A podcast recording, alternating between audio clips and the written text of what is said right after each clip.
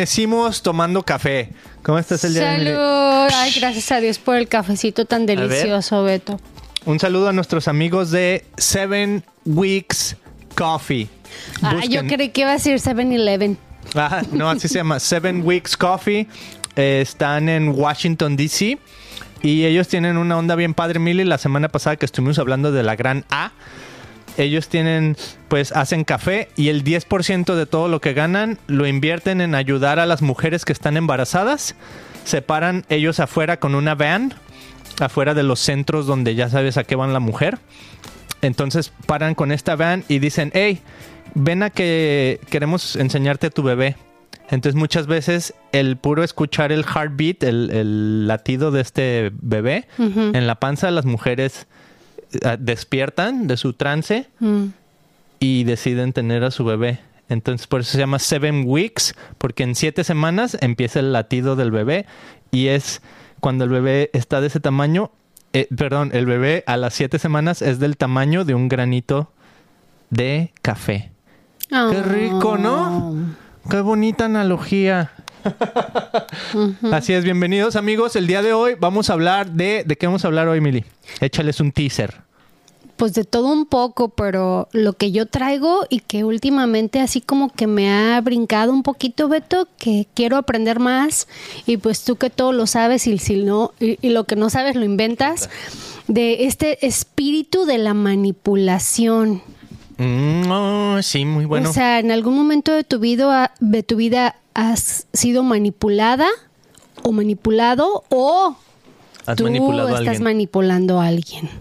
wow. ¿no? Y qué historia en la Biblia encontramos eso de temas de manipulación, quién lo usa y cuáles son las consecuencias, tanto para el que manipula como para el que es manipulado. Mm, Está bien interesante. Y pues vivimos en una sociedad que hemos hablado en nuestros podcasts anteriores de cómo Hitler manipuló a tanta gente para matar, para hacer de estas matanzas masivas, como los de Hamas, ¿verdad? Han sido manipulados por los terroristas o por estos líderes para cometer tantas atrocidades. Entonces. Tenemos que tener cuidado con este espíritu, Beto, es un demonio. ¿Uno nomás? Bueno, le abre la puerta a muchos otros. Wow. Pues bienvenidos amigos, ya saben, nos encanta estar aquí cada semana con ustedes tomando un cafecito. Queremos darle la bienvenida a todos los que se están sintonizando, agradecerles a todos los que nos dejan sus comentarios eh, buenos y malos en todas las plataformas, ¿no? Hacemos estos episodios en, en YouTube en vivo, los hacemos en Facebook en vivo, pero también los editamos y los ponemos en Spotify, en Apple Podcast. Entonces, gracias, gracias, muchísimas gracias a todos los que han seguido el podcast. Si no te has contactado con nosotros, si no sabemos quién eres, a lo mejor así como que más en persona. Yo quería decir esto, Mili, que Dios no ve, Dios no ve números, ¿ok? O sea, Dios no ve estadísticas, Dios ve personas y Dios ve corazones. Y me encantaría decir eso, Mili, porque a lo mejor hay gente, yo sé que siempre hay gente que son a lo mejor un poquito chai. no, o sea, que son este ¿Penosos? penosos. Entonces a lo mejor les da pena dar un comentario o hasta dar un like, pero se sintonizan. Yo sé que pasa eso. Y a lo mejor los que se atreven representan a otros 20 que no se atreven a, a poner un me gusta, a darle un like, a poner un comentario, ¿no? Pero queremos agradecerles y queremos decirte que hacemos esto con todo nuestro corazón para llegar a tu corazón, ¿verdad? Y me, me encanta el tema que traes el día de hoy, Emily, porque creo que vamos a hablar de la persuasión. Entonces, queremos llegar a tu corazón, queremos caminar contigo, queremos persuadirte al bien y, y decirte que Jesús te ve, que Jesús te ama, que Jesús Fíjate que, eh, no, es- no- es una no ve así como que, ah, nomás porque se sintonizan y tienen, no sé, 800 subscribers, ¿no? Ahorita vamos como en 800 en YouTube o 1300 followers Y en me Facebook. encantó la, la palabra. Dios no ve eso, sorry. Dios ve al individuo. Dios te ve a ti y te conoce por nombre. Y me encantó la palabra que usaste, es persuasión, muy diferente a la manipulación, eh, ¿no? que es el, el tema que traigo, porque persuasión es decirte, mira, esto es mi testimonio, esto es lo que yo estoy viviendo, esto es lo que me está pasando, te lo comparto para que tú investigues, para que tú busques, para que tú decidas, tomes tu decisión. Decidas tu decisión. decidas tu decisión, valga la redundancia. Ajá. Sí. Me encanta. Ok, Emily, pues te voy a decir algo que me pasó hace, ¿qué será? Hace como, como un año. Eh, grabando un podcast en inglés, hablaba con una persona, y a lo mejor ya lo mencioné en otro podcast, porque ya es que siempre que hago un podcast lo menciono en, en nuestro podcast, ¿no? Cuando hago un podcast en inglés. Pero me encantaba lo que él decía, porque él básicamente decía, ¿sabes qué? Es que aquí en Estados Unidos estamos a punto de una nueva guerra civil, ¿no? Y decía, ahorita está, es una guerra civil fría, ¿no? Así como la guerra fría en los ochentas. Eh, es un, entre Estados Unidos y, y, ¿cómo se llama? Rusia.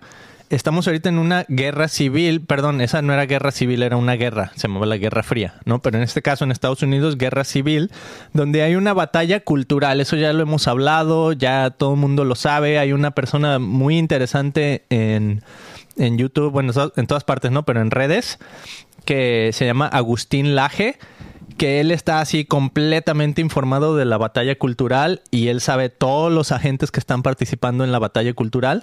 Pero bueno, para decir que esta batalla cultural se está viviendo en Estados Unidos y en todas partes, pero específicamente aquí en Estados Unidos donde estamos, eh, él me decía, es que estamos al borde de, de esta guerra civil. ¿no? Entonces siento que la batalla cultural nos, nos ayuda a ver culturalmente cómo está dividida la sociedad. ¿No? Con estas ondas de, de, ideologías de izquierda, ideologías de derecha, que a lo mejor yo antes te digo que yo ni me consideraba que era de derecha o de izquierda, pero simplemente lo de izquierda está tan izquierdo que digo, wow, yo me sentía que yo estaba al centro, ahora resulta que por default ya estoy a la Te derecha. empujaron, Beto. Me empujaron, o sea, ya estoy a la derecha porque la izquierda está bien izquierda, ¿no?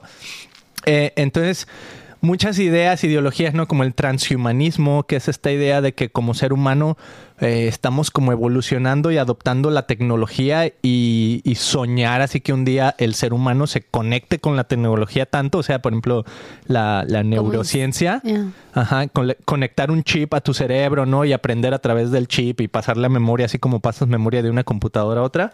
O sea, todo ese rollo eh, es, es- eso es que transhumanismo, ¿no? Pero bueno, el chiste era decir que esa bifurcación de ideologías, hasta ahorita no hemos visto así tal cual ya la guerra civil en Estados Unidos, donde ya hay armas, ¿no? Hay así como que pequeños asombramientos de algo así. ¿Sabes cómo lo veo? Ajá. Como que estamos, estamos en una guerra de pistolas de agua. Ándale. O sea, hasta ahorita no estamos matando a nadie, Ajá. ¿no? Pero ya nos estamos aventando. Sí, ya las pedradas están bien duras. Entonces, todo eso para decir que hablando con esta persona, él me decía los partícipes de la de, de- de lo que él percibía como esta guerra civil. Pero lo que se me hacía bien interesante, Mili, es que ten- él tenía un cuadrante. ¿no? Entonces, si sabes esta idea de que hay una raya horizontal y una raya en medio. Y este Vertical y horizontal. vertical y horizontal. Y déjame pongo aquí un código que me está dando mi computadora para poder entrar porque les quiero enseñar esta gráfica. Entonces, fíjate, bien chistoso porque en, la, en el episodio pasado comenté que terminé mi carrera Fíjate, después hasta de 15 años. estadísticas estudiamos aquí. Después de como 20 años terminé mi carrera, ¿no? Saqué mi diploma. Entonces, parte también, otra cosa que hice para sacar mi carrera es que en una clase me dijeron que tenía que hacer, no me acuerdo, una gráfica de algo, ¿no? De, no me acuerdo exactamente. Oh, sí. Pero hice una gráfica, Mili. Yo siento que Dios me la reveló y es totalmente lo que tú quieres hablar el día de hoy. Es, es esta idea de cómo saber en dónde estás tú, si te están manipulando, si te están persuadiendo, si te están inspirando. Ay, me gusta, Y para me dónde gusta. te, para dónde se balancea. Entonces, ahorita quiero buscar esa gráfica. Pero todo eso para decirte que esta persona me, me presentó su cuadrante y su cuadrante era como de los actores de esta guerra civil, ¿no? Mm. Y yo le dije, oye, qué interesante está tu cuadrante porque por lo menos te ayuda a definir en dónde está parada la gente en sus ideologías, ¿no? Porque él no nomás decía había izquierda y derecha, dice, no, la diferencia es que aquí en Estados Unidos hay izquierda y derecha, pero hay una que está arriba y una abajo y una arriba y una abajo de la izquierda, ¿no? O sea, la izquierda tiene arriba y abajo y la derecha tiene arriba y abajo. Entonces era un cuadrante, o sea, cuatro áreas. Entonces dices, tú puedes pensar que una persona es de, de derecha, o sea, un conservador, pero a lo mejor tiene rasgos de él que son bien liberales, entonces él los ponía arriba, ¿no? Pero si es conservador así fanático, a lo mejor lo pone abajo, que es como bien, radical, ¿no? Y del otro lado igual, eso está súper interesante su gráfica. Y le dije, oye, ¿y si comparamos tu gráfica con mi gráfica? Entonces le mostré mi gráfica y me dice, oh, wow. Porque yo le dije, yo quiero, yo quiero resolver esta guerra. Yo no quiero que, que la gente caiga en esta guerra.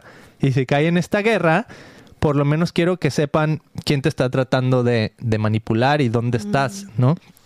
Entonces estaba bien interesante, pero en lo que yo la busco, Mili, platícanos en qué momentos tú crees que has sido tal vez manipulada en tu vida, ¿no? Y nos podemos remontar hasta que somos niñitos, yo creo, ¿no? Porque desde que somos niñitos como que es descubrir en nuestra propia vida que, oh, sí, a lo mejor lloras y te dan de comer. Mm. Pero llega un momento en tu vida donde como que como bebé o como niñito entiendes, "Mm, si lloro, Mira, mm, se me satisface mi necesidad. ah, yo me he sentido que me han querido manipular cuando la persona se hace como víctima o que conoce muy bien mis puntos débiles. Entonces sabe como por dónde llegarme.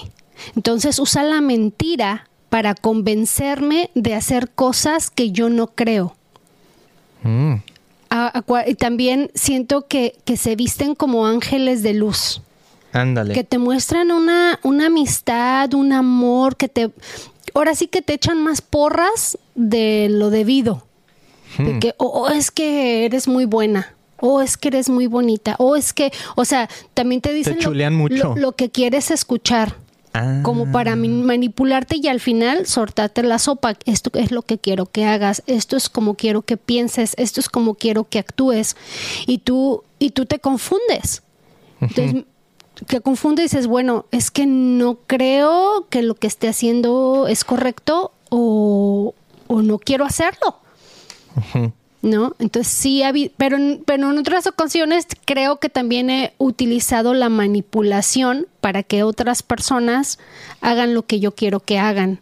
Ok, yo pienso que todo está basado en la línea de la verdad, ¿no? Y es saber distinguir cuál es la verdad.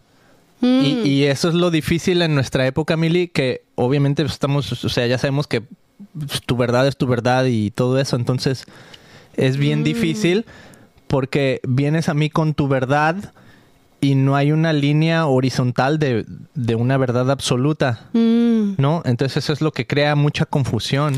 Aquí tenemos el cuadrante. Esta línea que va aquí de la izquierda a la derecha es la línea que yo le llamo la línea de las mentiras o la ficción mm. o la fantasía, ¿no? Y aquí de este lado a la derecha, que no lo pueden ver muy bien porque estoy estorbándome yo mismo con, con mi cara. De hecho, déjame quito mi cara. Ahí está. Del lado derecho dice la verdad y la realidad. ¿Ok? Entonces esta es la línea que balancea la mentira de la verdad o la ficción de la realidad. Mm. Entonces, si estás parado en medio, estás, estás en un punto donde estás bien balanceado, ¿no? En esta línea. Si te vas muy a la izquierda, te estás metiendo a la, al mundo tipo de la realidad virtual, o sea, te estás metiendo a la onda así de del me- metaverso o algo así, ¿no? O gente de esa que lee libros y se clava tanto en, en sus libros y en estas ideas que hasta parece que tienen amigos, ¿cómo se dice? Amigos de mentiras Mm. amigos imaginarios, ¿no? Entonces es como que vivir en esa falsedad. Una fantasía. Que se me figura que en nuestra sociedad hay mucha gente ya viviendo en eso y es como que tú tienes que aprender a aceptar que mucha gente vive en esa fantasía. Entonces, aunque no parezca la realidad, tú le tienes que llamar realidad, ¿no? Entonces, esa es esa línea. Y obviamente hacia la derecha, como digo, es la verdad y es la, como dije, la realidad. O sea, esto es lo que es, esto es lo, lo tactible, lo que puedes tocar, lo que se puede ver, lo que es tangible, perdón. Eh, entonces, muy fácil. Esa línea creo que es muy fácil de entender, ¿no? ¿Sí o no, Mili? Yes. Ok, ahora vamos a la línea de aquí en medio, que se llama la línea de la experiencia, la línea de cómo aprendes. Ok, entonces esa sí tiene que ver un poquito más con desde que naces, pues no sabes nada. Cuando eres un bebé no sabes nada. Entonces vas caminando por tu línea de la experiencia. Conforme vas experimentando el mundo alrededor, o sea, naces y ¡ah! empiezas a llorar, ¿no? Este, se te satisface cuando tu mamá te da de comer de bebecito. Ah, ok, es satisfacción, es bonito. Y conforme vas creciendo vas aprendiendo, ¿no? Ah, la ropa me sirve para, para protegerme del frío. O cuando hace mucho calor te quitas más ropa porque, o sea, estás aprendiendo. Entonces esa línea. Entonces si te checas, abajo dice ignorancia y hasta arriba dice conocimiento. ¿Verdad? Ok, y sorry los que nomás nos están escuchando, a lo mejor están ya bien confundidos, ¿va? Pero básicamente es como una cruz. Es como know? una cruz, es un cuadrante. Ajá. Ajá, entonces vamos de la ignorancia, todos nacemos ignorantes, Ujú. ¿no? No sabes nada, eres un niño, un bebé, no sabes nada, to- dependes de todos los demás para experimentar el mundo y conocerlo. Entonces conforme lo vas conociendo, vas subiendo hacia esa otra línea del, del conocimiento. Pero ahora, esto es lo interesante, si te checas, cada cuadrante tiene nombres. Entonces el cuadrante izquierdo se llama manipulación, el cuadrante derecho se llama sabiduría, el cuadrante izquierdo abajo se llama miedo y el cuadran- cuadrante derecho abajo se llama naivete, que no sé cómo se traduciría, es como eres muy iluso. No. es como eres muy iluso, cuando eres muy este que toda te la crees Inocente. muy inocentón, algo así, pues es como que todas te las crees, ¿no?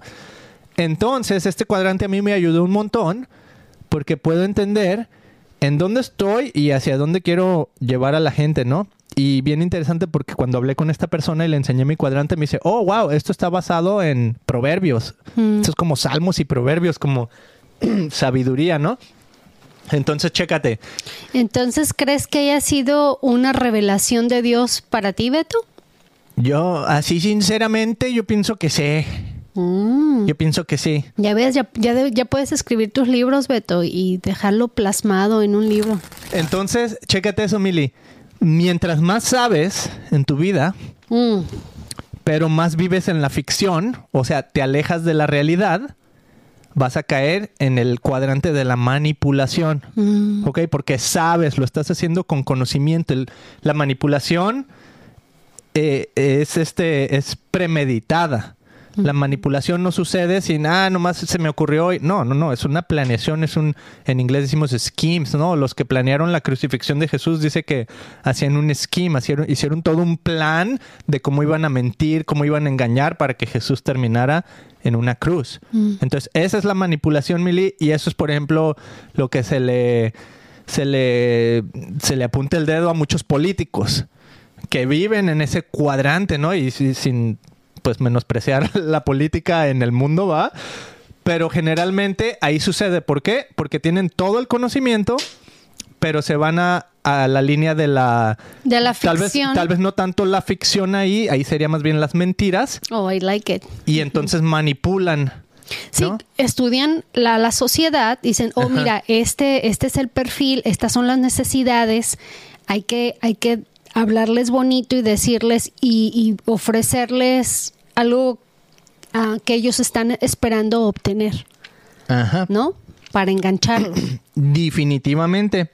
Entonces, abajo tenemos el miedo, que es parte también del cuadrante de, de las mentiras, porque si te fijas, la manipulación está so- por encima del cuadrante del miedo, entonces la manipulación domina sobre el miedo también. Entonces el miedo, si te checas, está en el cuadrante de la mentira, ficción y la, Y la ignorancia. ignorancia. Entonces cuando eres ignorante, cuando no caminas hacia el conocimiento, te, a- te aterroriza lo que sea. El unknown. Ajá, lo que no conoces. Lo que no sabes, Te da no miedo. Entonces ahí es donde mucha gente dice, no, pues más vale como malo conocido que bueno por conocer. Tienen miedo. Entonces caen ahí. Entonces siguen así medio en el cuadrante de que pueden ser manipulados por los que están arriba. Porque los de arriba sí tienen el conocimiento. ¿No? Pero entonces se aprovechan de ese miedo y pueden, pueden controlar. El lado derecho abajo es el que dije como inocencia, como naivete, que es como, es como esa etapa de aprendizaje, porque como te estoy diciendo, de abajo para arriba estamos aprendiendo. Estamos yendo de la ignorancia de, de nacer a aprender. Entonces el naivete es este, es como cuando te, te crees todo, ¿no? O te crees las cosas, pero sin embargo estás caminando hacia lo que puse el lado derecho que dice realidad, ¿verdad?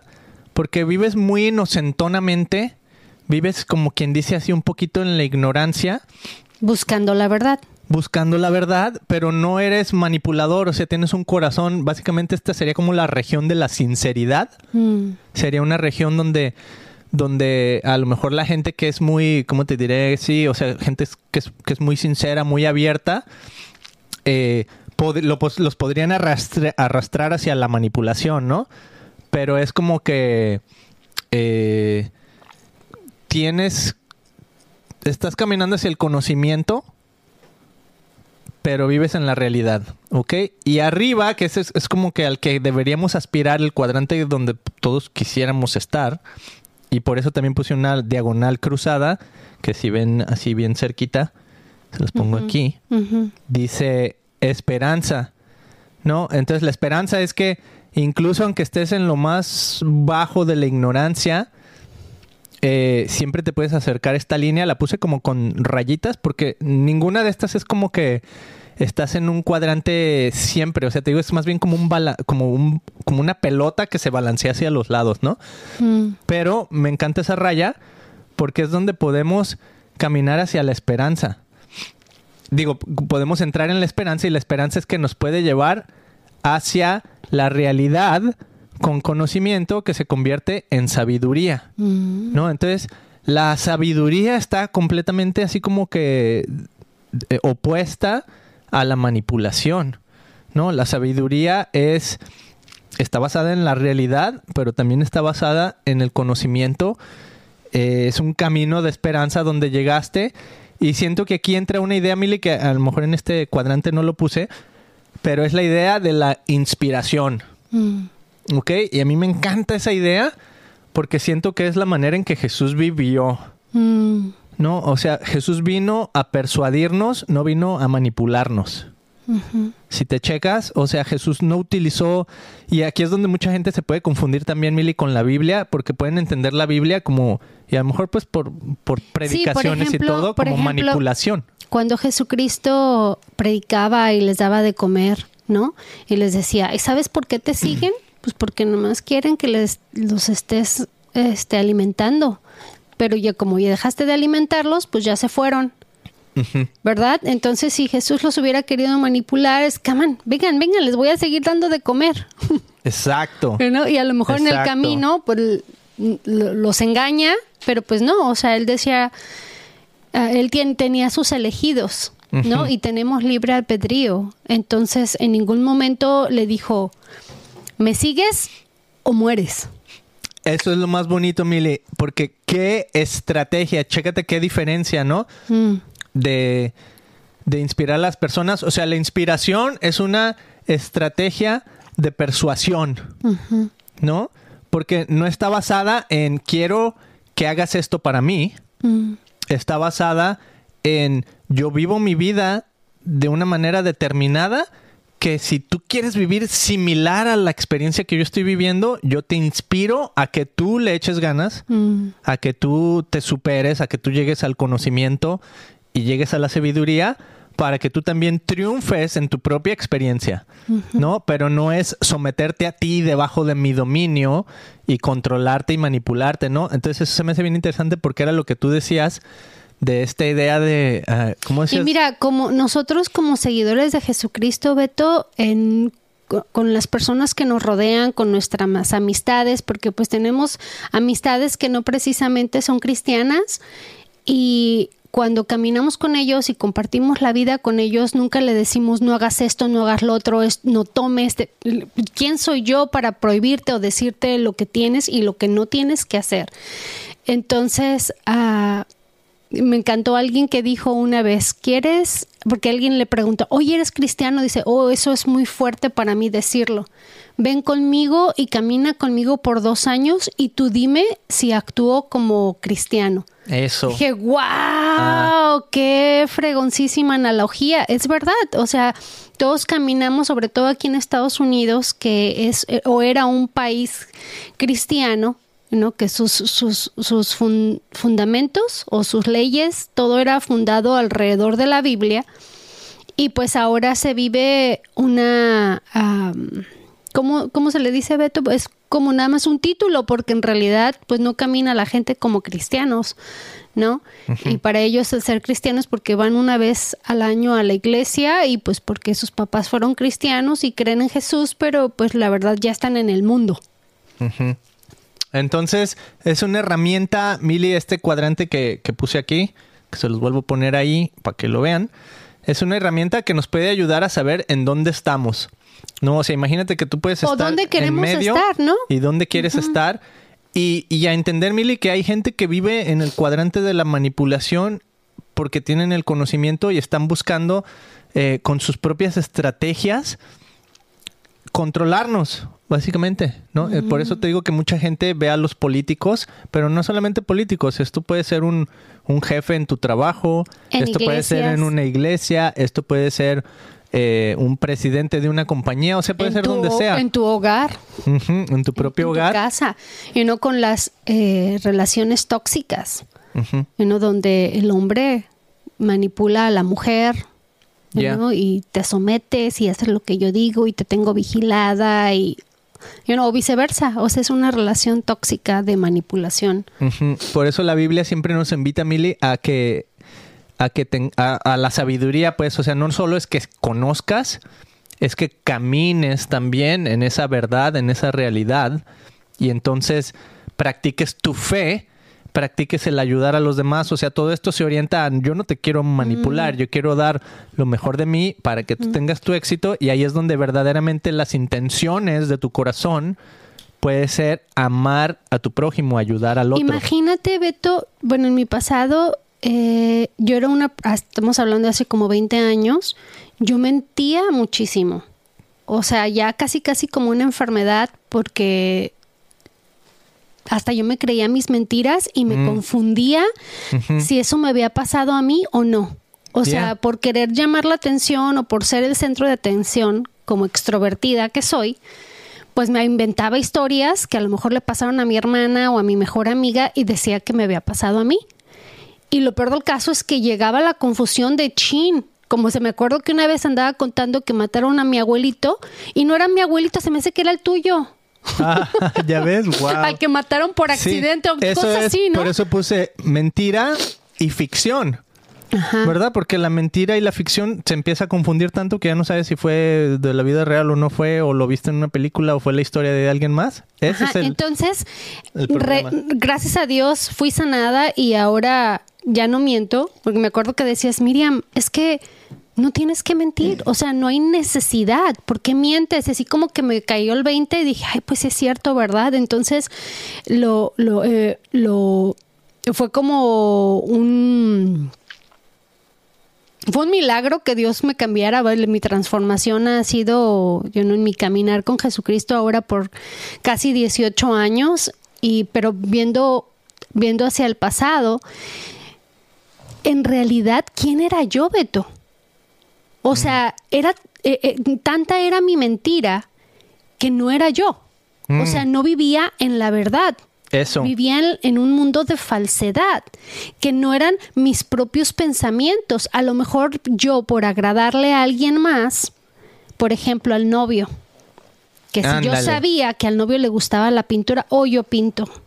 O yo he pintado you know, y he hecho unas obras preciosas. Y entonces engañaba yo a la otra persona y se estaba enamorando él de una persona que yo no era. Mm, de una idea falsa de, de ti. O sea, qué vergüenza decirlo, ¿verdad? una Pero- falsa identidad. Sí, porque por manipular para que me ames, para que me quieras. Entonces, qué gacho, qué gacho Yes. porque eh, vive uno en tanta, tanta mentira. Y ahí es donde caes, por ejemplo, la, la idea de, de todo esto del... Ah, porque estabas escuchando un video, pues, y a lo mejor no vamos a profundizar tanto en, en esa onda así medio metafísica, pero, por ejemplo, la idea de los psíquicos, la idea de, de la brujería, la idea de, de estas como... ¿Cómo se llamarán? De estas cosas ocultas Mm, en realidad es eh, eh, su, su idea última es controlar a la otra persona, ¿no? O sea, Mm, yo, yo, oh, sí, yo sí, sí. quiero que me ames. Sí, ¿no? pues eso Entonces, como no me amas, ajá. te hago un, te hago un encanto para Un que me ames. Entonces te echo el ese el tepacho, ¿cómo se llama? El te, te- una... Ay, ¿no te acuerdas de esa? A ver, ayúdenos. Que dicen... Ah, está... Tecoscohuite, no. No. Ah, Toloache. Toluache, ¿verdad? en México, no sé si en otros países, pero es, oh, es que le echó Toluache, entonces ahora, Sí. ah, ya está enamorada de él porque le puso Toluache, ¿no? Entonces, pero estas ideas de que en realidad no me amas, en realidad simplemente te estoy controlando para que yo Mm. obtenga lo que yo quiero. Entonces, no es una relación sana, es como lo que tú dices, es tóxico, porque no hay una verdadera intención y motivación en el corazón, Mili. Y yo quiero... Te quiero decir que esto te lleva a la muerte. Yes. O sea, una muerte, te mueres y ya. No, a la muerte física. Mm. O sea, porque hay tanto engaño y tanta mentira en, en tu vida para poder manipular y ganarte a, lo de- a los demás, que entonces ya juegas con- contra tu vida y, y cualquier momento puedes caer a una depresión, a un, you know, que nadie me quiere, nadie me ama, porque cuando no logras esa manipulación, cuando no, no logras convencer, convencer a la otra persona, por ejemplo, supongamos, de que me ames, no lo logro llevar a cabo y ¿qué crees que pasa, Beto? Una frustración terrible y una depresión terrible. Entonces, lo más bonito del mundo es ser auténtico y decir, estos son mis valores y sobre esto estoy parada y de aquí no me muevo porque sabes que no voy a ser falsa. Y me quieras o no me quieras, voy a hablar la verdad y esto es lo que soy. Y fue- eh, es como nació el Christian Podcast, Beto. El Christian Podcast nació así, así. ¿Cómo voy, me voy a parar ante esta cámara? hablarte bonito, decirte bonito y engañarte, decirte mentiras para que me sigas? ¿O voy a venir con, con, con un, you know, sin caretas a mostrarte quiénes somos y decirte, mira, estas son nuestras enseñanzas, mira, este es nuestro caminar, mira, estamos bien defectuosos, estamos aprendiendo y la regamos y nos levantamos y cada día le pedimos al Espíritu Santo que nos llene de su sabiduría, y que nos, que nos muestre el camino para nosotros no, no caer de nuevo, Beto. Ujú. En- y, y- y no, no estar viendo nuestro pasado de que, ay, caí y voy a volver a caer. Y no, es viendo hacia el futuro y poniendo nuestra mirada en Jesús, que sea su verdad la que nos lleve a donde tengamos que ir, Beto. Ya. Y esa es la verdadera, la verdadera, el verdadero éxito en la vida, Mili, es ese, el llegar a ser auténticamente tú, ¿no? Que es una palabra que ahorita se confunde mucho, que usa la gente de, oh, be your authentic self, Mm, ¿no? Pero puede ser tu authentic self en el mundo de la ficción, en en el mundo de las mentiras. Entonces, no eres tu authentic self. Tu authentic self es cuando tienes sabiduría y verdad. Entonces vas a tener, digo, perdón, conocimiento y verdad. Entonces vas a tener sabiduría y vas a conocer tu verdadera identidad. Y eso es a lo que nos llama Jesús una y otra vez. Sí, señor, soy mexicano. Mucho orgullo aquí cargando la bandera mexicana en mi corazón y en mi zarape. Mili, parte 2 de nuestro episodio del día de hoy, lunes de octubre. ¿Cómo estás? el mes del Halloween. Ay, Tengo miedo. Sí, el otro Nah, día no tuve, el otro día tuve una pesadilla bien halloweenera, Mili, Mm, que me quedé así, te la platico, ¿se las platico amigos o no? que te estaban persiguiendo los zombies. Pues no, no era, no era tanto así, pero sí, sí estaba media manchada. Ok, se los voy a platicar bien rápido. Eh, soñé, es que no me acuerdo, como que todo el sueño era que estuve trabajando mucho así como que llega, tratando de llegar a un lugar Mm. y a final de cuentas llegaba así a una carretera y corría yo al lado de la carretera en un camino así como para bicicletas y yo corriendo y veía al fondo la ciudad y dije, oh, ahí es donde tengo que llegar a mi destino. Mm. Iba corriendo hacia allá y entonces voy fum, fum, fum, fum, fum. Y en eso, haz de cuenta que siento como un hilo así que se me atraviesa por en medio. y- Un lazo. Un lazo me detiene y me empiezan a jalar hacia, hacia un, como un arbusto y eran así como unos demonios, como unos tipo homeless, o sea, estaba bien cañón y me acuerdo así que vi sus caras así tipo demoníacas, así de... Y en eso me desperté así de... ¡Ah! Con un grito, ¿no te desperté? No. Ay, para que veas. Pues sí, amigos, eso del Halloween está muy gacho. Ya no practiquen el Halloween, ya déjense de esas cosas. El día de hoy es ya casi a dos días de Halloween. Creo que mañana es Halloween aquí en Estados Unidos. Pero en México... No, hombre, y aquí lo celebran dos meses. O sea, desde Ah, sí. septiembre ya lo están celebrando. Y en México le cambiamos de nombre, ¿no? Allá se llama el Día de los Muertos o no sé qué onda. Aunque ya muchos hacen como una mezcolanza de las dos. Qué bueno. Mili, hablando de, de muertos y fallecidos, chécate que tenemos una triste noticia eh, para mucha gente y para mucha gente de nuestra generación, yo pienso, que falleció eh, el actor de la serie muy famosísima que se llamaba Friends. ¿Tú alguna vez la llegaste a ver, Mili? Sí, sí, varias veces. Wow. pues, No, no soy fan. Porque la verdad nunca he visto tele. Así programas o novelas o cosas así, la verdad no, no soy mucho de televisión y ahora menos. Pero bueno, sí llegué a ver el programa y, y era divertido, ¿no? Pues creo que sí. Pero Ay. Eh, eh, yo sí lo llegué a ver varias veces, pero la verdad sí no me acuerdo así muchísimísimo de él. Entonces, este, no sé, habré, yo habré creo visto que es unos... más bien como de la generación de tu hermana, ¿no? Mm, ¿Qué será? O sea, como que nuestra generación apenas si alcanzamos a verlo. Yo, a mí, es que a mí, es que sí, como que Eh. empezó desde antes, pero digamos, ya cuando uno estaba ya más grandecito, todavía seguía el show porque duró, no, No, sé, pues, de como hecho, 20, hasta la digo, fecha, como o sea, 10 años o cuánto, algo así. Hasta la fecha todo mundo lo ve y le encanta y aquí ves playeras y gente así súper fan Ajá, de toda la vida. O sea, fue un, pro- un programa que se quedó ya. para varias Entonces, generaciones. pues fallece Matthew Perry y pues sí es, es muy triste el asunto. Te voy a leer dos cosas, Milly, porque el día de hoy quiero hablar un poquito de la fama, Mm. de la fama y lo que puede producir en la gente y cómo Matthew Perry buscó la fama y la obtuvo y lo que él comentó acerca de la fama y después vamos a hablar un poquito de la fama de Jesús también. Porque está bien interesante que Jesús tenía fama. De hecho, la Biblia dice una y otra vez que su fama se expandía, su fama eh, se iba conociendo por todas las regiones. Eh, pero también muchas veces Jesús hacía un milagro, por ejemplo, y decía, no le digas a nadie. Mm. ¿No? Entonces como que, ah, o sea, no- buscaba, o sea, su fama era otro tipo de fama o cómo, ¿no? Entonces está muy interesante ver eso. Y pues este show Friends era un show Yo súper, no súper sé si Dios interesante. también, lo- Jesús lo hacía como psicología inversa, porque ya nos conoce. Cuando te dice, no hagas esto, y no, ¿qué fue lo que le dijo a, a la, a la mujer esta que le dio de tomar agua del pozo? No, la mujer le dio a Jesús agua del pozo. También le dijo, ¿no? Ujú. Que no fuera a decirle a nadie y se fue corriendo a avisarle a todo el pueblo. Ajá. Entonces, más bien Jesucristo utilizaba su psicología inversa. Eh, no me acuerdo si a esa le dijo que no le dijera a nadie, pero No me acuerdo. sí. Bueno, el chiste es que, Hay que a ver- todo el mundo le decía no le digas, se iban corriendo a Oye. decirle a todo el mundo. En lugar de, en lugar de leer la Biblia, hay que ver The Chosen.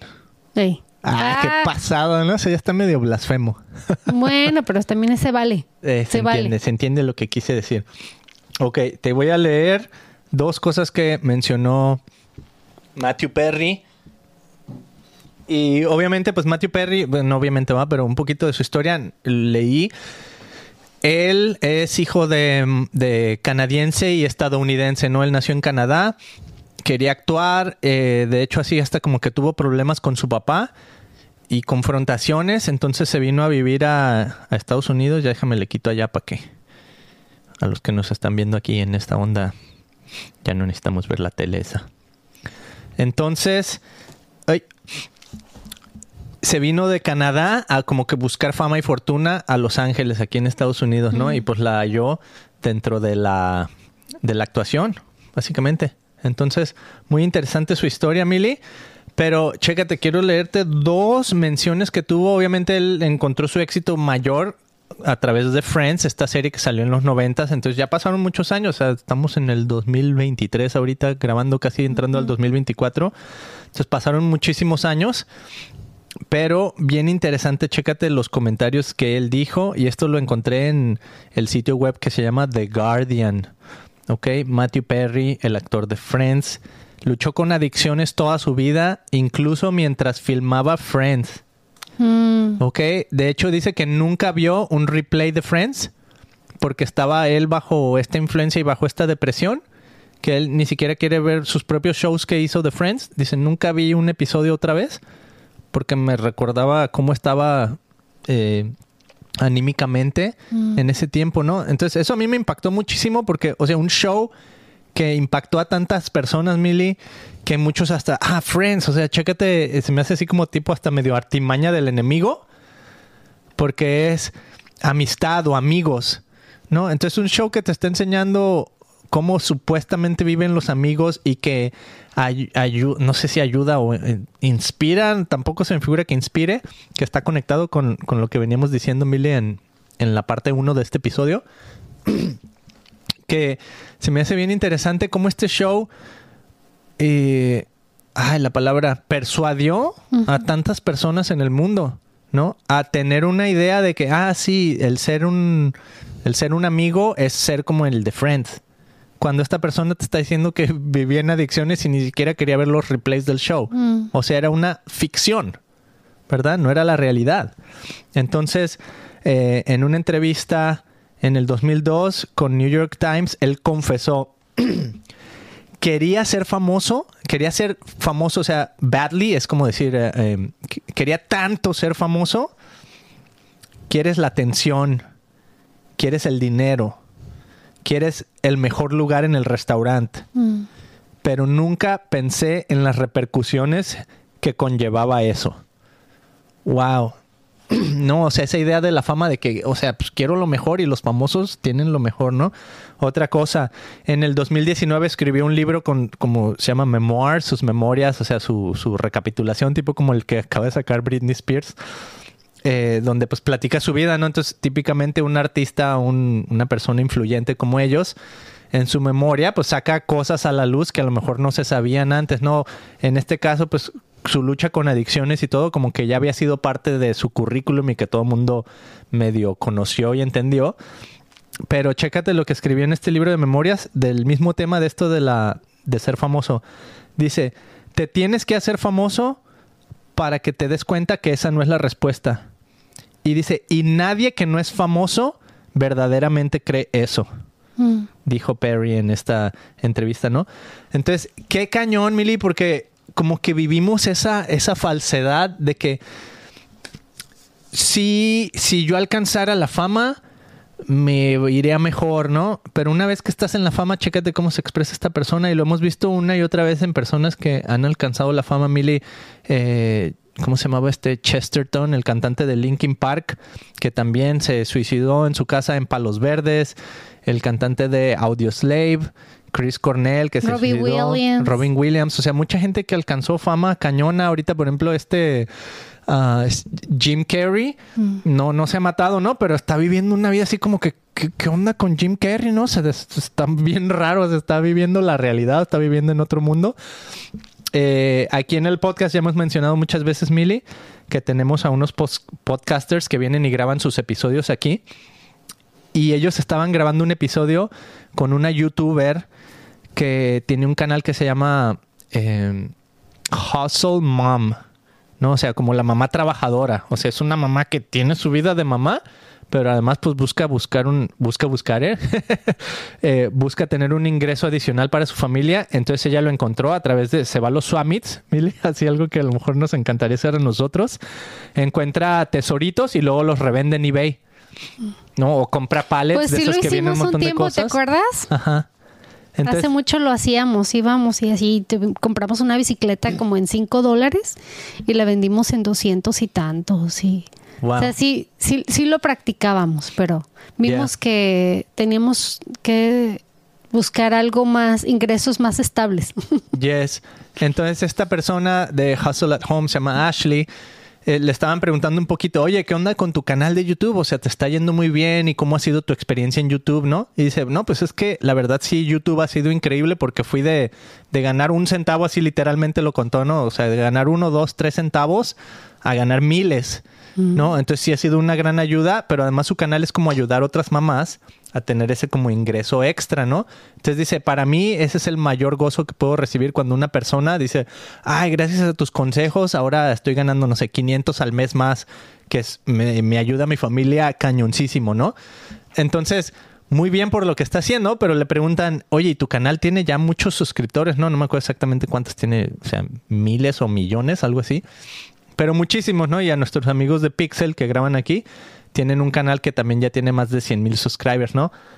Pero chécate lo que comentaban, dice, para muchas personas, o sea, el obtener el éxito en YouTube eh, instantáneo, puede ser así como que el acabose, ¿no? Puede ser lo peor que les pueda pasar, ¿no? Y de hecho muchos youtubers eh, llegan a ese éxito tan pronto y los sorprende, o sea, como que no, no saben ni qué hacer con él y los consume y los destruye, mm. ¿no? Entonces, por ejemplo, los, nuestros amigos de Pixel dicen, nosotros hemos estado en YouTube por 12 años y dice, y ha sido un crecimiento saludable, o sea, hemos crecido con la comunidad, entonces no es como que de repente ya tienes el éxito y se te sube y ya llega más dinero y, y te crees otra persona diferente, no, ha sido, ha sido algo paulatino, ¿no? Y no que, no que por esa paulatinidad ya te libres de que, ah, pues ya mi éxito fue diferente, por eso ya no tengo los, los problemas del éxito o de la fama, ¿no? Este, yo pienso que esos pueden llegar, aunque sea paulatino tu éxito o sea sorpresivo. Pero lo que me llamó mucho la atención es eso que dijeron Mili, porque yo siento que nuestra cultura está viviendo algo muy similar, que, o sea, por ejemplo, le, preguntas a un niño ya de, y esto lo escuché con mi sobrinita de México, ¿no? O sea, ¿qué te quieres dedicar cuando seas grande? No, pues youtuber. Y de hecho, no cuando sea grande, o sea, yo puedo tener 12, 13 años y ya ser un youtuber exitoso, ¿no? Entre comillas. Entonces, qué cañón que el YouTube o esta idea de ser una estrella eh, se está traduciendo como ahora a lo de las redes sociales, o sea, a tu presencia virtual, a quién es el que tú demuestras que eres en, en los medios. Y es lo mismo que sucedía antes, Milly, en la televisión, que es lo que experimentó Matthew Perry, ¿no? Nomás antes era televisión, ahora es medios sociales, redes sociales, o sea, el que tiene un millón, dos millones, treinta millones de seguidores, qué sé yo. No, esa es la persona que nosotros admiramos.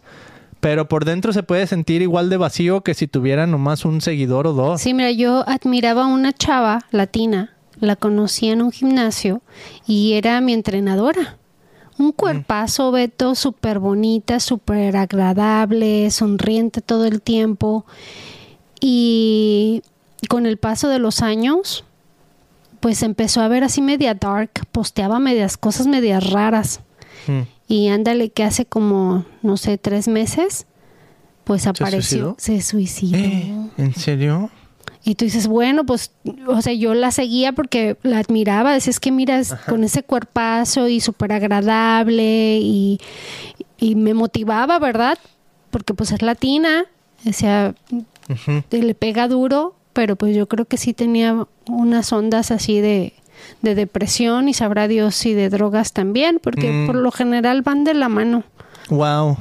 ¿Qué, ¿Y cómo ponemos nuestra como admiración en ellos, no? Por eso te digo que está bien conectado a lo que veníamos hablando en, en la otra parte del episodio, Mili, porque eh, vivimos sobre esa raya, esa línea, Mili, que divide, que, que, está entre la verdad y la mentira. Mm. ¿No? Pero también vivimos sobre esa otra línea que está entre la ignorancia y el conocimiento. Entonces siempre nos estamos balanceando entre estas dos y, podemos caer en ese, en ese conocimiento, pero con, con falsedad. Mm.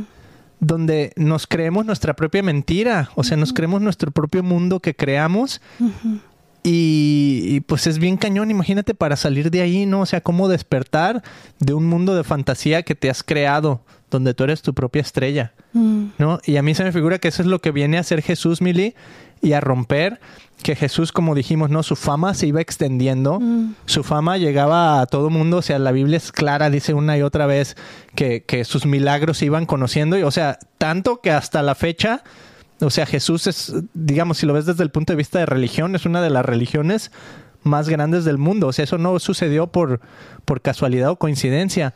Sin embargo, si te vas al punto de vista de cómo Jesús persuade corazones, es increíble que pensar que Jesús es el ser más grande que incluso después de muerto, que en realidad está resucitado y está vivo, Pero si lo ves desde el punto de vista así simple, humano, terrenal, Jesús murió, ¿no?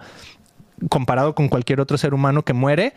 Incluso muerto, Mili, Jesús impacta y inspira corazones hasta la fecha. ese, ese tipo de persuasión es el persuasión ahora sí que nivel Dios. Fíjate, Beto, que ahorita me está entrando como un sentimiento en, en, mi pecho. Mm. Este, no sé quién se esté conectando por ahí o quién nos está escuchando, pero me entró así como un dolor mm. en, y como un nerviosismo y sobre todo así un dolor en mi corazón. Eh, hay mucha gente que, que, que, vive al día esto, Beto, de la mm. depresión y de la ansiedad y a lo mejor no tiene problemas de drogas, pero tiene problemas de alcoholismo, problemas de tabaquismo, o sea, ah, el problema este de, ser falso, de vivir en la mentira, ¿no? Mm. Es algo pues muy difícil de salir de ahí, que, que tarda a veces años, como este cuate, you know, de Friends, él expresó que fue una lucha de toda la vida. Entonces, me encantaría que oráramos, oráramos por, por los unos por los otros, ¿no? Es bíblico y de repente ahí se me pega lo que era y hasta lo hago en, en, Facebook, pues porque tengo ese, ese, ese peso, ¿no? Por la gente y sobre todo la experiencia porque lo he vivido, yo también he estado ahí y y siento que es como una lucha de todos los días, Viro. Mm. Así digo, como que estamos en este mundo solo esperando que se nos llegue la muerte. O sea, ¿cuál es cuál es nuestro enfoque? ¿Cuál es nuestro nuestras metas? ¿Hacia dónde queremos llegar? No sé si les ha pasado a ustedes, pero uno dice que el, el enemigo de una meta el, éxito es tu propio éxito, algo así mm, como que llegas y, llegas al éxito, a la meta que te habías propuesto y luego dices, ¿y ahora qué? What is next? Entonces, mm. entiendo un poco a lo que les pasa a los famosos, ¿no? Porque buscan la fama y la obtienen y dices, ajá, now, what is next? Ya tengo el dinero y tengo los millones. ¿Qué es lo que sigue? O sea, no hay, no hay, no hay una satisfacción a nuestros hijos Dios le decimos, ay, te vamos a comprar para Navidad una llenadera, mm. porque no tienes. Y así somos los humanos, o sea, no, te, no tenemos llenadera. Entre más tenemos, más queremos. ¿No? Yo me acuerdo, yo decía, ay, si tan solo tuviera una casa propia, que yo no tuviera que estar pagando renta de un departamento, yo sería feliz y, sería, con eso me, estaría satisfecha. Entonces, ahora ya tengo la casita, no estoy pagando una, pagando una, una casa de renta eh, un departamento, perdón, pero digo, ahora digo, ay, si tan solo tuviera una casa que tuviera un jardín muy grande en la parte de atrás. Mm. O sea, ya no, ya, ya, ya ya, ya una llenadera, mija, una, llenadera. que necesitamos. Entonces, oración. Oración. Y por ahí escuchaba a Jordan Peterson que decía, es que tienes que ponerte una meta alta, mm. que tal vez tú no la puedas cumplir. Mm. Dices, ay, ¿a qué se refiere con eso? ¿No? Está bien interesante su propuesta, porque entonces ahí tienes que invitar a un poder más grande que tu propio yo. Mm. Porque dice, eso mm, está imposible que yo llegue ahí. ¿A, qué su poder supremo tengo que recurrir yo mm. para lograr mi meta? ¿No? Entonces, por ejemplo, si, si mi meta es ah, alcanzar a todas las personas y y predicar el evangelio a miles de millones, pues digo, chin, pues es una meta que, para mí tal vez es inalcanzable, ¿verdad? Pero para Dios no lo es. Entonces, si Dios quiere, este programa puede llegar a miles de personas, si Dios lo quiere, ¿verdad? Porque Él nos usa a nosotros y usa estos medios. Y, y mi oración también está alineada o mi petición está alineada con su propósito porque es bíblico. Me gusta. Entonces, oramos. Ok. Jesús, Espíritu Santo, sé tú dirigiendo este momento, esta oración que tanto necesitamos, eh, esta lucha que sentimos que ya no podemos más, que nos despertamos cada día buscando nuestro propósito, nos despertamos queriendo que ya no chesca, que termine el día, porque tal vez nuestra carga es muy pesada o nuestra cruz es muy pesada y sentimos que, ya no podemos más. Así es que te entregamos este momento de oración, Señor, y que tú seas tú dirigiéndonos en, tu espíritu y que seas tú hablando y no nosotros. Tú que estás conectado y que estás escuchándonos, eh, te invito a que hagas, que hagas esta oración conmigo, que abras tu corazón, que abras tu mente, que decidas por primera vez en tu vida o segunda o la vez en, la ocasión que te haya correspondido, que te, sientes en este momento y que enfoques y dediques estos, estos minutos para hacer esta oración. A veces tenemos que decir, hasta aquí llegué, hasta aquí ya no puedo más con mi situación, con mi problema, con la decisión que yo tenga que tomar. A veces sabemos lo que nos hace daño y lo seguimos consumiendo. Este, ¿Por qué? Porque nos gusta. Entonces tiene, tenemos, tiene que llevar un momento y puede ser ese momento el tuyo de decir hasta aquí llego, hasta aquí ya no más yo, sino te entrego mi peso, te entrego mi necesidad, te entrego mi lucha, Jesús, que seas tú tomándolo a, tomando el control. Te invito a que respires que inhales y cuando, cuando inhales digas más de ti Jesús, menos de mí.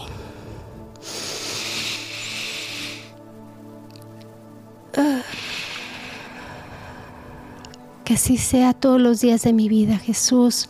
Que en este momento que entres a mi mente, a mi cuerpo, a mi espíritu.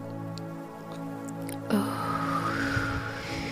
cada vez menos de mí cada vez menos de mi cuerpo, cada vez menos de mis deseos. Más de ti, Jesús. Menos de mí. Bendito Dios, venimos ante tu presencia. Venimos a ti, Dios, como tu hija, como tu hijo a pedirte que nos perdones por nuestros pecados. Perdóname Jesús por todos los errores que he cometido en el pasado. Perdóname por todas las mentiras que yo me he creído. Perdóname por ah, que he querido manipular para conseguir lo que yo he querido. Perdóname por todas e, esas cosas o acciones que yo he tomado y que he dañado mi cuerpo, he dañado mi mente y sobre todo, sobre todo he dañado a la gente que ha estado a mi alrededor, a mis hijos, a mi esposo, a mi esposa, Jesús, a mis hermanos.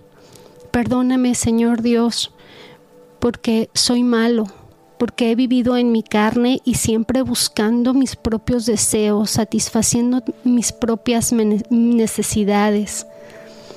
A lo mejor engañando a mi esposa, engañando a mis hijos, viviendo una mentira que me hace infeliz y que me ha atado a, las cosas malas, a la oscuridad, a la pobreza, a la depresión. En este momento venimos ante ti, Dios, para pedirte perdón, que me perdones en este instante. Perdónanos, perdónanos, perdóname Jesús. Te quiero pedir, Espíritu Santo, que seas tú mostrándome todos los pecados escondidos que hay en mi corazón, que derrames una luz y que me quites esa venda de los ojos, que yo pueda ver más allá cuál es el propósito que tú tienes para mi vida.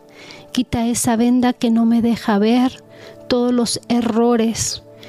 Quítame esa venda, Señor, porque me he enfocado en los errores que todo el mundo tiene, pero no puedo ver la maldad que hay en mi corazón. Retira esa maldad que hay en mi corazón para poder seguirte de una manera limpia. Bendito Dios, tú conoces mis pensamientos, tú conoces mi corazón, yo te pido que seas tú tomándome de mi mano y guiándome hacia la verdad. Que yo sé que esa verdad me hará libre. Yo declaro en este momento que tú Jesucristo moriste en una cruz para perdonarme todos mis pecados y que yo pudiera tener una comunicación directamente contigo, mi Dios. Gracias por perdonar todos mis pecados y hacerme nueva criatura. Gracias por enviar al Espíritu Santo que vive en mí, que puede habitar en mí, que, me ayuda a tomar la redirección de mi vida. En el nombre precioso de Jesús, yo declaro que cualquier espíritu que esté rondando o que sea arrebatando mi felicidad, que sea expulsado de mi cuerpo, en el nombre precioso de tu Hijo Jesucristo amado. Toda adicción a la pornografía, toda adicción al alcoholismo, toda adicción a la mentira es echado fuera en el nombre precioso de tu Hijo Jesucristo amado. Ahora declaro que somos libres, declaro que no más mentira en nuestra vida, que vamos a implementar la verdad que Jesucristo vino a enseñarnos, porque Jesucristo es el camino, la verdad y la vida. Gracias bendito Dios porque podemos caminar en libertad, no en libertinaje, en la libertad sabiendo que tú tienes un plan perfecto para todos y cada uno de nosotros. Gracias bendito Dios por tu Hijo Jesucristo. ¿Dónde estaríamos hoy si tú no lo hubieras enviado? Si nosotros no supiéramos cómo vivir, si nosotros no supiéramos cuál es la verdad, ahora la conocemos. Conocemos que el amor a tu, Hijo, hacia ti Jesús y hacia nuestros hermanos, que el amor es el poder más alto que podemos experimentar, que la fama y la fortuna y el dinero y las riquezas de este mundo son nada comparado con la felicidad que tú nos das, Dios. Gracias Señor porque te podemos experimentar, porque te podemos sentir y sobre todo porque podemos tener esa liberación de nuestro cuerpo. Gracias Señor. Permítenos ver la luz cada día. Permítenos enfocarnos y solamente estar viendo hacia, hacia, hacia arriba, hacia la verdad. Gracias por ese conocimiento que tú nos das. Gracias por esa sabiduría que solamente puede venir de ti, Jesús. Gracias, mi Dios. Yo te pido en este momento que seas tú mandando tus ángeles y, para que cuiden y protejan a todas estas personas que nos escuchan, Señor, que que han hecho caso a tu llamado, porque tú has estado tocando a su corazón y ahora ellos han entregado su vida a ti, mi Jesús. Cuídalos, mi Dios. Manda tus ángeles, Señor, para que haya una protección única, porque esta lucha es espiritual y tú has ganado. Gracias Dios, porque tú nos usas. Gracias Dios, porque tú nos cuidas. Gracias Dios, porque a pesar de que estemos viviendo en una guerra,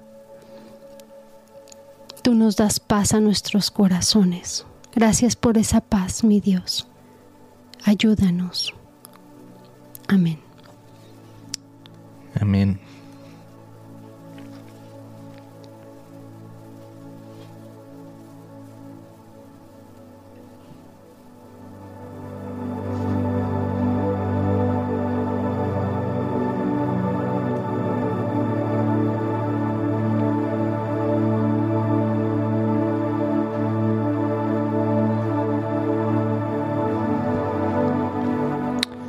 Chécate lo que dice en Mateo, Mili.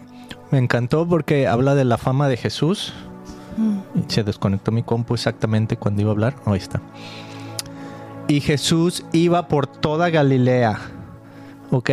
Enseñando en las sinagogas, proclamando el evangelio del reino y sanando toda enfermedad y toda dolencia en el pueblo. Se extendió su fama por toda Siria Ahí está, se extendió su fama por toda Siria y traían a él todos los que estaban enfermos, afectados con diversas enfermedades y dolores, los endemoniados, epilépticos y paralíticos, y él los sanaba. Mm. Y lo siguieron grandes multitudes de Galilea, Decápolis, Jerusalén, Judea y del otro lado del Jordán. O sea, de todas partes venían personas a seguir a Jesús porque su fama se extendía, pero ¿por qué se extendía su fama, Mili? O sea, pues por los milagros que hacía. Los milagros, pero pero era fama por proclamar el reino y sanar enfermedades, o sea, Jesús vino y su fama se extendió por su bondad, ¿no? Entonces, ¿qué fama quieres alcanzar tú? ¿Qué fama es la que tú quieres que se extienda o que se conozca de ti? Mm. ¿No? Por ahí decía, y yo creo que ya lo he dicho en algún otro podcast porque diario soy bien repetitivo, no sé, pero eh, un pastor decía, fama es lo que haces por ti, pero grandeza es lo que haces por otros. Mm. Entonces, en este caso, o sea, la fama de Jesús se esparcía, pero su grandeza es todo lo que hacía. Por eso decimos que Dios es grande, por eso decimos que Jesús, eh, su grandeza es maravillosa, porque es lo que hace por la gente. Él viene a sanar, él viene a decir, sal de ahí de donde estás, yo te quiero sanar espiritualmente también, no, no, no más físicamente pero también espiritualmente sanar tu corazón, sanar que salgas de esa oscuridad a la luz. Jesús es luz. Mm. Entonces, eh, me encanta esa idea, Mili, porque esa es la idea que Jesús vive en una cruz o la, la idea que Jesús proclama en una cruz es la, la persuasión más grande que ha existido en la historia. Mm. Que un hombre inocente muere por los esquemas y los estratagemas de gente despiadada a su alrededor que lo quiere condenar a la cruz, ¿no?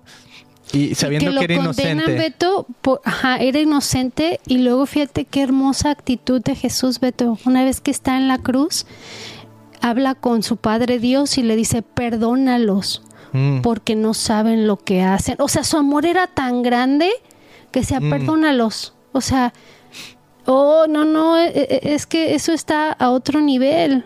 Ya no estábamos estudiando también el, el- este am, Stephen ajá. en la Biblia, you know, que era, era- andaba con los apóstoles y Yes. por ahí los apóstoles le delegaron que tenía que ir a alimentar a las mujeres viudas con niños.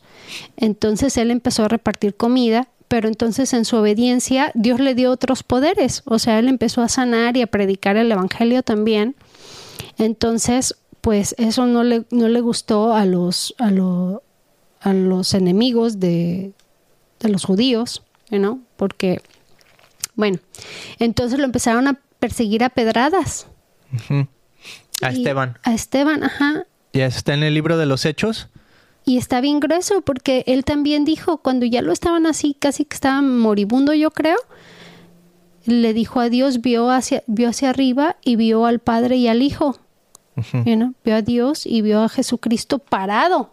Y me encanta porque cuando estábamos estudiando esto, decía, wow, porque en varias ocasiones dicen que el Padre está sentado a la derecha, sentado, ¿va? Y en este caso estaba parado, así como que, oh, yo estoy contigo, Esteban, Mm. ¿verdad? Entonces lo vio parado y, y dice que se quedó dormido, o sea, se murió, tal vez ni sintió, o sea, él... man- y cuando, cuando pasó esto, le, le dijo a Dios, por favor no les tomes en cuenta para condenación esto. Mm, Y como sea, Jesús, ¿no? O sea, imagínate, entonces cuando, cuando dices, bueno, voy a, voy a caminar en una en, en- en este mundo maldiciendo gente por lo que me han hecho, Mm. somos llamados a bendecir a nuestro enemigo, a darle de comer a nuestro enemigo, de darle de beber a nuestro enemigo. Yeah. Beto, es este reino, por eso decimos que no somos de este mundo, porque makes no sense. ¿no? Ah, Lo, lo normal es, ah, me la haces, te la pago y me la pagas y doble y te va a ir peor y aguas, ¿no? Y entonces, no, en, en, en el reino de Dios es al revés. Me la haces, chin, pues me dolió, pero te pongo la otra mejilla y la gente se enoja y se pone así fúrica cuando, cuando le dices la verdad. Eso, y esta es la manera de despertar a la gente del, del trance, Mili, porque como decíamos en, el, en la parte 1 del episodio, Mili, cuando, cuando, cómo, cómo llega Hitler o cómo llegan estas personas a, a ejercer tanto dominio mental sobre una población tan grande, ¿no? Es como este, esta idea de control mental, de control de otras personas, como de hipnosis, ¿no? De, de tú vas a hacer lo que yo quiero. ¿no? A final de cuentas, es- esa era la idea y eso era lo que estaban haciendo, pues, los seguidores, ¿no? De esta persona. O sea, algo bien maquiavélico. Y Jesús despierta a la gente de ese trance a través de la cruz. Y un ejemplo es la persona que está ahí al lado, un, un soldado romano. O sea, el soldado romano básicamente está de acuerdo en que crucifiquen a Jesús porque ese es, ese es a lo que él se dedica, ¿no? A seguir órdenes, a, a mantener el, el orden, a, a ser, digamos, el opresor. Pero en cambio ve a Jesús, ve que muere, que enuncia sus palabras en la cruz, perdónalos porque no saben lo que hacen. Y dice que, que el soldado romano dijo, verdaderamente este hombre era el Hijo de Dios, ¿no?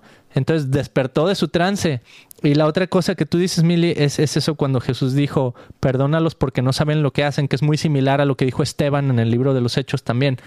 Eh, Súper interesante, Mili, porque es como que a veces uno seguidor de Jesús puedes ver algo, puedes ver algo en el mundo espiritual que antes no veías y que las personas incluso lo están, están enfrente de ti y ellos no están viendo a Esteban que está viendo a, a Jesús recibiéndolo en su gloria. O sea, hay unos que sí lo ven, pero porque no todos se convirtieron en ese momento de decir, wow, aquí está Jesús, si es cierto lo que le está pasando, me arrepiento, wow, eh, o sea, Dios es real, no todos lo vieron. Entonces eso te dice que hay una realidad, hay una, hay un, hay algo que cega a las personas que no les permite ver esta realidad espiritual. Sin embargo, el poder de la cruz es ese mili que tiene el poder y es el poder del sacrificio, ¿no? De entregarse a los demás sin, sin querer obtener esa manipulación. Eso es lo contrario de la manipulación.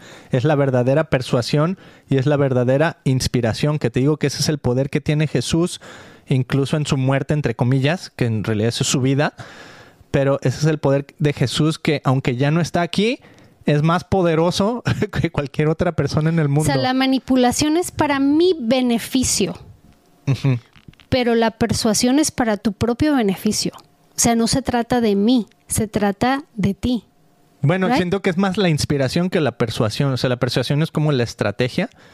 O sea, mm. la inspiración es una manera de persuadir a las personas, okay, okay. ¿no? Porque puedes persuadir a la gente hacia el mal o puedes persuadir hacia el bien, uh -huh. pero a través de inspirarlos con tu ejemplo, con tu entrega, con tu sacrificio, como el de Jesús en una cruz, que es el sacrificio de Esteban eh, siendo apedreado, pero sin embargo no no, ahí, no ahí lucha sí, en ese momento. Ahí sí me dolió Beto. Me dolió bien gacho y me arrepentí. Dije, ¿cuántas veces? O sea, no me he enojado por tonterías que la gente me ha hecho. Mm. O hasta en mi propia casa, en mi familia. O sea, me he ofendido mm. y, y, son mis hijos y los amo. Y hasta tú me decías el otro día, ay, es que mira, tú les haces así. Mm. Y no, como para, das una mala consecuencia, ah, ahora te friegas.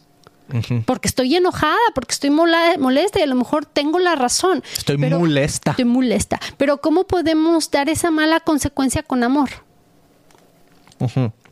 Es dejando el enojo a un lado y decir, a ver, contrólate, no, no te lo tomes personal, o sea, tu hijo te ama, tu esposo te ama, somos una familia y cómo puedo controlar el, or el orden y cómo puedo tener self-control, cómo puedo controlar mis sentimientos para poderte educar y para poderte corregir con amor.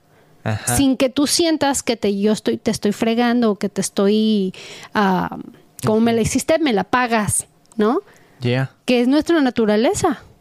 Eso. Entonces dije, no manches, este cuate lo estaban apedreando, lo estaban matando. A Jesús lo, lo, o sea, lo mataron literal y pidió que el, su padre los perdonara porque no sabían lo que hacen. Entonces, igual con nuestros hijos, igual con nuestros amigos, igual con nuestros parientes, ¿sabes qué? Te perdono porque pues me libero, no me hace daño y te deseo lo mejor, ¿verdad? Yes. Increíble, me encantó Mili. Eh, pues vamos cerrando este episodio. Quiero agradecer a algunas personas que se sintonizaron por aquí, Mili. Quiero leer algunos comentarios.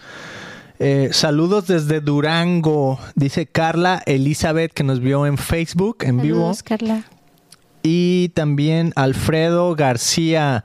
Y chécate qué bonitas palabras puso. Hola, chavalones. Ay, todavía están muy chavorrucos. Saluditos desde los alamitos. Mm. Hasta rima, ¿no? Saluditos de los alamitos.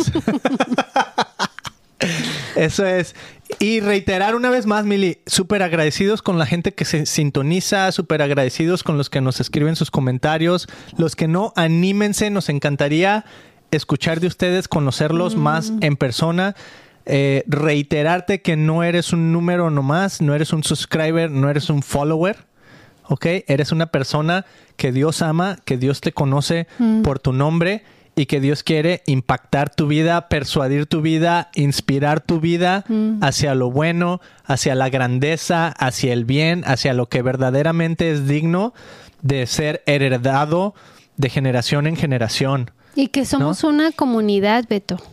Ah, O qué sea, bonito. Aquí, aquí oramos los unos por los otros, Yes. porque necesitamos echarnos la mano. Como te repito, o sea, hay momentos que yo me siento como bien perdida. Y digo, ay, ay, a ver, focus, focus, on toy ken choy, ¿cuál es el propósito de mi vida?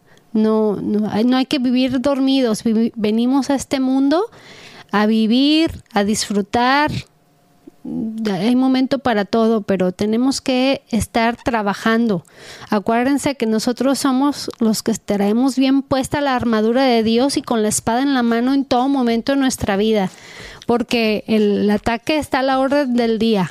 Entonces tenemos que estar listos para fium, fium, fium, you know? Con la palabra de Chum, Dios, chum, chum. con la palabra de Dios, Beto, a defendernos. tenemos el escudo y la espada. A ver, acércate. Eso. I'm ready. Eso, así, machín. Agárrense. Amigos, pues gracias otra vez por haber estado aquí. Ya sabes, suscríbete, dale like, comparte este video. Queremos llegar más lejos, impactar corazones, no con nuestro propio, poder, con el poder de Jesucristo que puede transformar y cambiar vidas, despertar a las personas de su ceguera espiritual, despertar a las personas de su... eh, ¿Cómo se llama?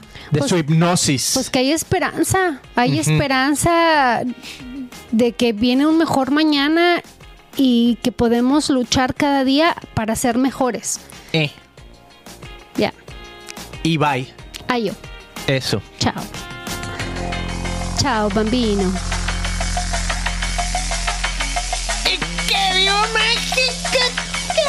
Beto. No, no, no. O sea, California y California. México y California. Ahí está, era que se vea. ¿Dónde está mi escudo? Mi escudo era esa.